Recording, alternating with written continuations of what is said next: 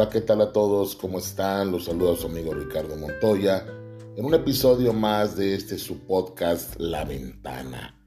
Espero que se la hayan pasado muy bien, que hayan pasado una feliz Navidad y una feliz Nochebuena y nos estamos escuchando aquí nuevamente para hablar de un tema que espero sea del interés de todos. Y sí que lo es, sí que lo es. Es un tema recurrente que es cómo reconocer las relaciones tóxicas. Tan común ahora, ¿no? Tan normalizado el hablar de relaciones tóxicas. Siempre han existido, ¿no? Relaciones problemáticas, relaciones que hacen daño. Pero ahora se llaman relaciones tóxicas. Hay muchas señales, hay muchas eh, alertas, hay muchas alarmas, hay muchos focos rojos que nos ayudan a reconocer las relaciones tóxicas en nuestras vidas pero la verdad es que las pasamos por alto. Así es. Ah, podemos marcar 5 o 10 puntos que nos ayuden a, identificar un checklist de que la relación es tóxica y simplemente no lo hacemos. No nos importa por qué, porque estamos enamorados, enamoradas, porque no queremos ver la realidad. Pero bueno, ¿cómo reconocer una relación tóxica? Una relación positiva, una relación bonita, nos da bienestar, nos da alegría, nos da felicidad, nos da confianza plena, nos mantiene tranquilos, nos hace sentir bien. Las dificultades y las expectativas no cumplidas están presentes siempre en todo tipo de vínculos, o sea, siempre van a haber detalles negativos. Pero aquí el punto es que los detalles negativos no sean más o más fuertes de lo que deberían ser, o sean más que los positivos. ¿Qué quiero decir con esto? Es importante no llamar tóxico a cualquier cosa también, pero sí es importante darnos cuenta de cuando lo negativo ya es tóxico, cuando ya está superando los límites, porque tiene que haber límites, o sea, una pelea, un enojo, una situación, un desacuerdo, pues no es tóxico, es algo común de las relaciones, ni siquiera de pareja, de las relaciones humanas. Pero aquel punto es darnos cuenta. Las relaciones tóxicas son aquellas en las que se producen patrones repetidos que generan desgaste, molestia, tristeza, desilusión, violencia, malestar. ¿Qué quiere decir? Que nos aportan más cosas tristes, más sufrimiento innecesario que tranquilidad, serenidad, relax. O sea, es una relación que nos aporta más cosas malas que buenas. Y creo que eso lo entendemos todos, ¿no? A pesar de eso, las personas implicadas en una relación tóxica pueden seguir durante mucho tiempo inmersas en esa dinámica de una relación que los va a destruir, que les va a quitar tiempo, les va a quitar paz, les va a quitar dinero, les va a quitar confianza, autoestima. Bueno, las relaciones tóxicas nos roban todo. Pero ¿cómo reconocer los signos de alarma en torno a una relación tóxica? Vamos a, hablar de algunos puntos. Bueno, pueden ser muchos, pero vamos a hablar de algunos puntos esenciales para que tampoco se aburran. ¿Ok? Estamos casi a nada de terminar este 2022 y vamos a hablar un poquito de eso para que si está en una relación tóxica, su propósito de año nuevo sea o cambiar la relación tóxica o cambiar ustedes o terminar o no sé, pero algo tienen que hacer. ¿Ok? Bueno, entonces, punto uno, no existe una libertad plena en la relación.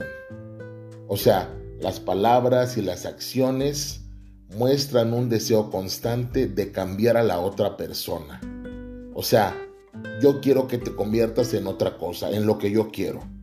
Hay quejas, hay críticas, hay negativas, hay reproches y eso ocupa un gran espacio de la interacción en la, pareja. O sea, todo el tiempo hay quejas, todo el tiempo hay críticas, todo el tiempo hay discusión, todo el tiempo hay un quisiera que fueras otra persona. Y si quisieras que fuera otra persona, ¿para qué estás conmigo, no? Bien. Punto 2. La relación se sostiene sobre una base muy poco sólida, es decir, la relación es inestable. ¿Qué quiere decir esto? El nivel de implicación, el nivel de interés de cada uno es totalmente diferente. O sea, no hay un equilibrio en el amor, en el afecto, en las demostraciones de cariño. No hay un equilibrio en el esfuerzo, es decir, uno da más que el otro. Así es. Entonces, es habitual que uno de los dos sienta que tiene que esforzarse permanentemente para que la relación avance o para evitar un distanciamiento. Entonces, uno de los dos lucha más, uno de los dos se esfuerza más por la relación, cree más en la relación y da más amor del que recibe, lo cual es bastante injusto en una vida cotidiana, en un día a día, ¿no? Llega a ser este, desgastante, llega a generar cansancio, entonces pues obviamente no está bien. Punto número 3. Los planes a corto plazo se rompen con facilidad. Dice, el vínculo avanza por medio de la tensión permanente. Siempre hay tensión, hay dudas, hay incertidumbre. ¿Qué quiere decir esto? Hay puntos en los que no hay conexión entre la pareja simplemente. O sea, cualquier cosa se vuelve un problema. Ajá, no hay, no hay un momento de complicidad, no hay un momento en el que estén de acuerdo. O sea, las cosas cambian de, de un momento a otro. Ajá, o sea, a causa de una discusión, a causa de una palabra, de un silencio, de un gesto. Entonces, o sea, todo cambia de manera inesperada. Es como vamos a salir y, ah, no me gustó el vestido que traes. No, ya no vamos a ningún lado. Ya no vamos a hacer nada. O vamos a salir, ah, sí, este, pero llegaste tarde. Ya no quiero nada, ya no quiero ir. O sea, ese tipo de cosas tan incómodas, tan cansadas, ¿no? Punto número cuatro el sufrimiento y el desencanto crecen con el tiempo. ¿Qué quiere decir esto? Que se producen comportamientos repetitivos y negativos durante mucho tiempo. A pesar de que existe un deseo de estar, a pesar de que existe un deseo de cambiar, la situación permanece. La situación empeora con el paso de los meses. Y entonces los protagonistas, o sea, la pareja, sigue inmersa en, procesos eh, negativos, procesos tóxicos, procesos que no deberían ocurrir. Perdón, voy a tomar un poco de agua. Entonces, las circunstancias no mejoran. La esencia de la relación sigue siendo la misma. Cosas negativas. Cosas negativas. Punto número 5. El impacto de una relación tóxica es enorme. ¿Qué quiere decir esto? La infelicidad que se experimenta dentro de una relación tóxica golpea todos los planos de nuestra vida. Así es. O sea, la persona se aleja de su familia, de los amigos, se aleja de todas las personas. La relación tóxica golpea todos los círculos, todas las esferas en las que tú vives y todos los roles que desempeñas el de hijo, el de hermano, el de trabajador, el de amigo, o sea, te afecta en todo. Sobre todo existiendo un distanciamiento. Esto puede ser por muchos motivos. Principalmente porque a la pareja no le gusta que te relaciones con los demás o porque la pareja es muy absorbente o porque es muy demandante o porque simplemente ya no tienes ganas. Ajá, entonces estamos hablando de que ya hay un problema que está trascendiendo a la relación. ¿Por qué? Porque puede que la relación termine, pero tú ya te vas a quedar lastimado o lastimada por ese vínculo que no funcionaba. Ajá. ¿Qué quiere decir esto? Eh, esta relación te exige un nivel de dedicación tan alto, un nivel de exigencia tan alto, que no te deja espacio para otros lazos afectivos. Así es, o sea, una relación tóxica produce cambios en el estado de ánimo, cambios en las relaciones, cambio, o sea, si ya te está afectando en todo esto, si te exige tanto, si te demanda tanto que ya no puedes ser nada más que parte de esa relación de pareja, pues estás bastante mal, ¿no? Entonces ya hay infelicidad, ya hay disgusto.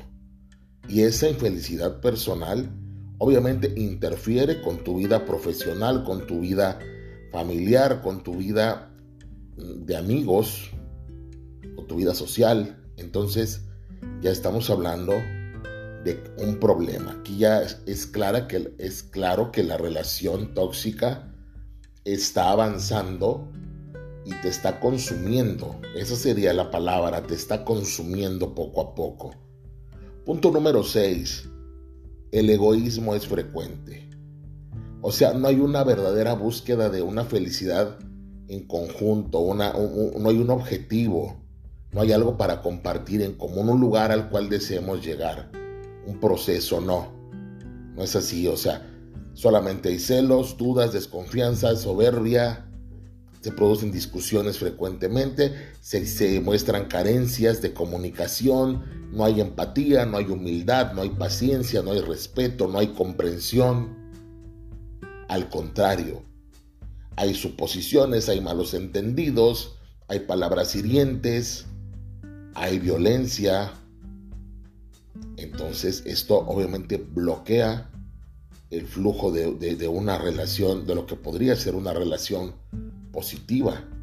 Digo, creo que ya con todo lo que les mencioné, volvamos a repetirlo, celos, dudas, desconfianza, soberbia, falta de empatía, falta de humildad, falta de paciencia, falta de respeto, falta de comprensión.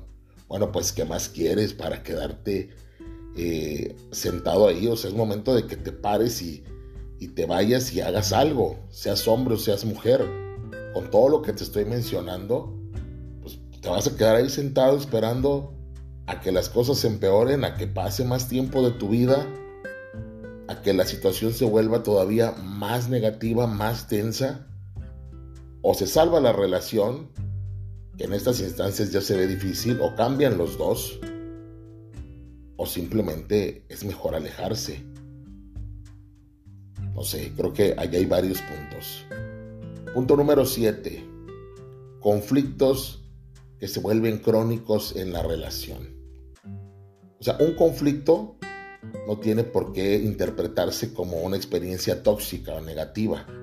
Un conflicto es un conflicto y ocurre en cualquier momento.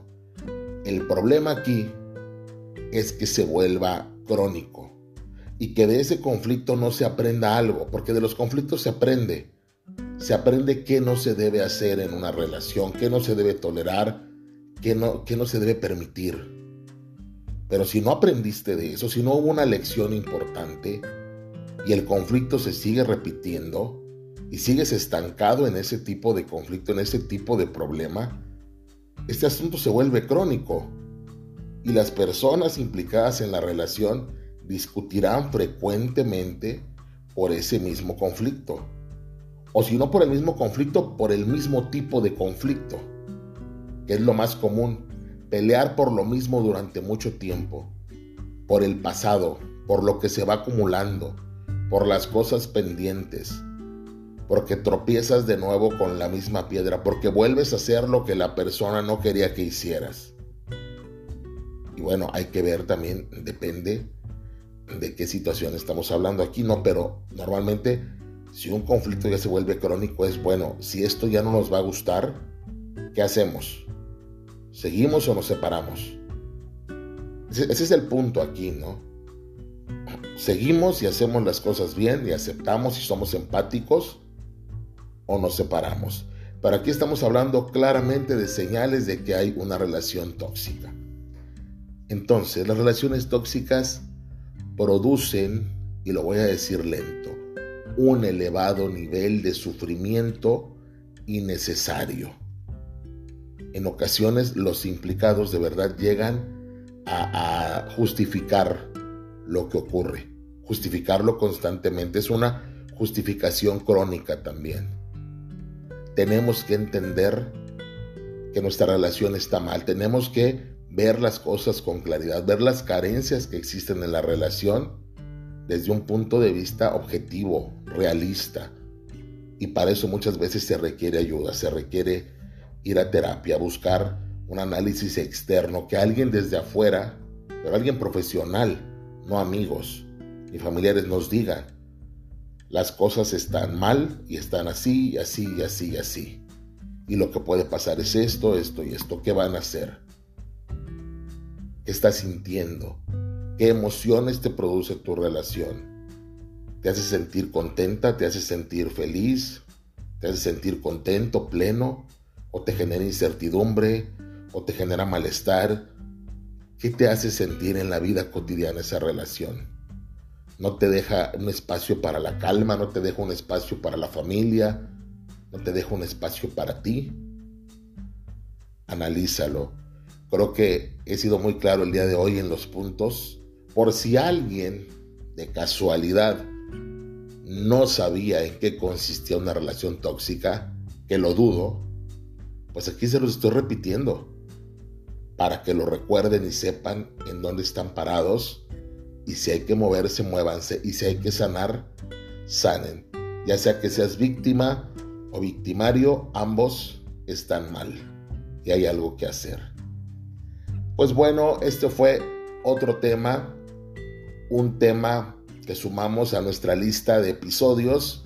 Cómo reconocer una relación tóxica Parece muy sencillo, pero no lo es. Mucha gente no lo ve o no lo quiere ver.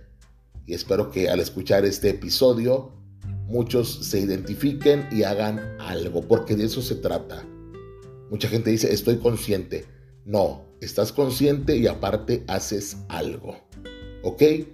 Soy su amigo, el psicólogo Ricardo Montoya, y esto fue un episodio más de su podcast La Ventana.